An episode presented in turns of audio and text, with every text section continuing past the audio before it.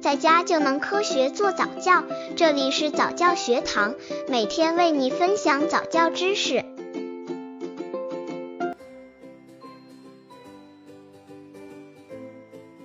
给宝宝一个安全的爬行环境，婴儿爬行学习注意的问题。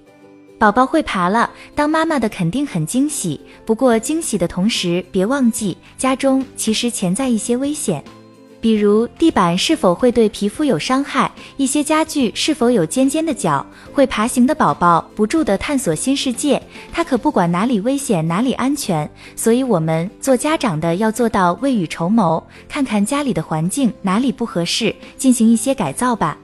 刚接触早教的父母可能缺乏这方面知识，可以到公众号早教学堂获取在家早教课程，让宝宝在家就能科学做早教。适宜宝宝的爬行环境应该具备哪些条件？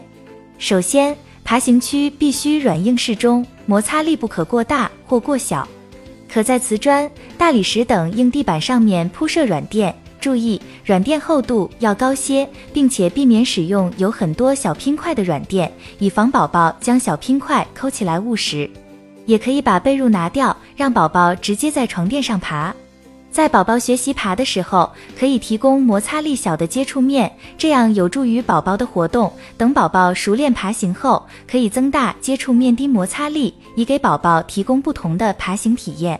其次，要保证爬行的安全。不要让宝宝离开自己的视线，更不要让宝宝独自爬行。特别注意，宝宝周围的环境应当没有坚硬锐利的物品。不要让宝宝嘴里含着东西爬行。家具的尖角要用海绵包起来或套上护垫，药品不要放在宝宝能抓到的地方，特别是电线要绝对安全，不要让宝宝靠近。要使用安全插座或电插座的防护盖。如果让宝宝在床上爬行，一定要防护好，以免摔下床。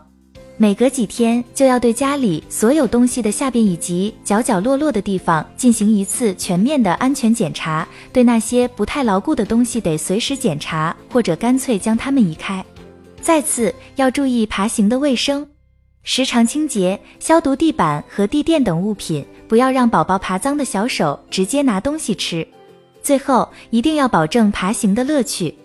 为了增加宝宝爬行的乐趣，可以拿一些宝宝喜欢的玩具放在前面，吸引宝宝来拿。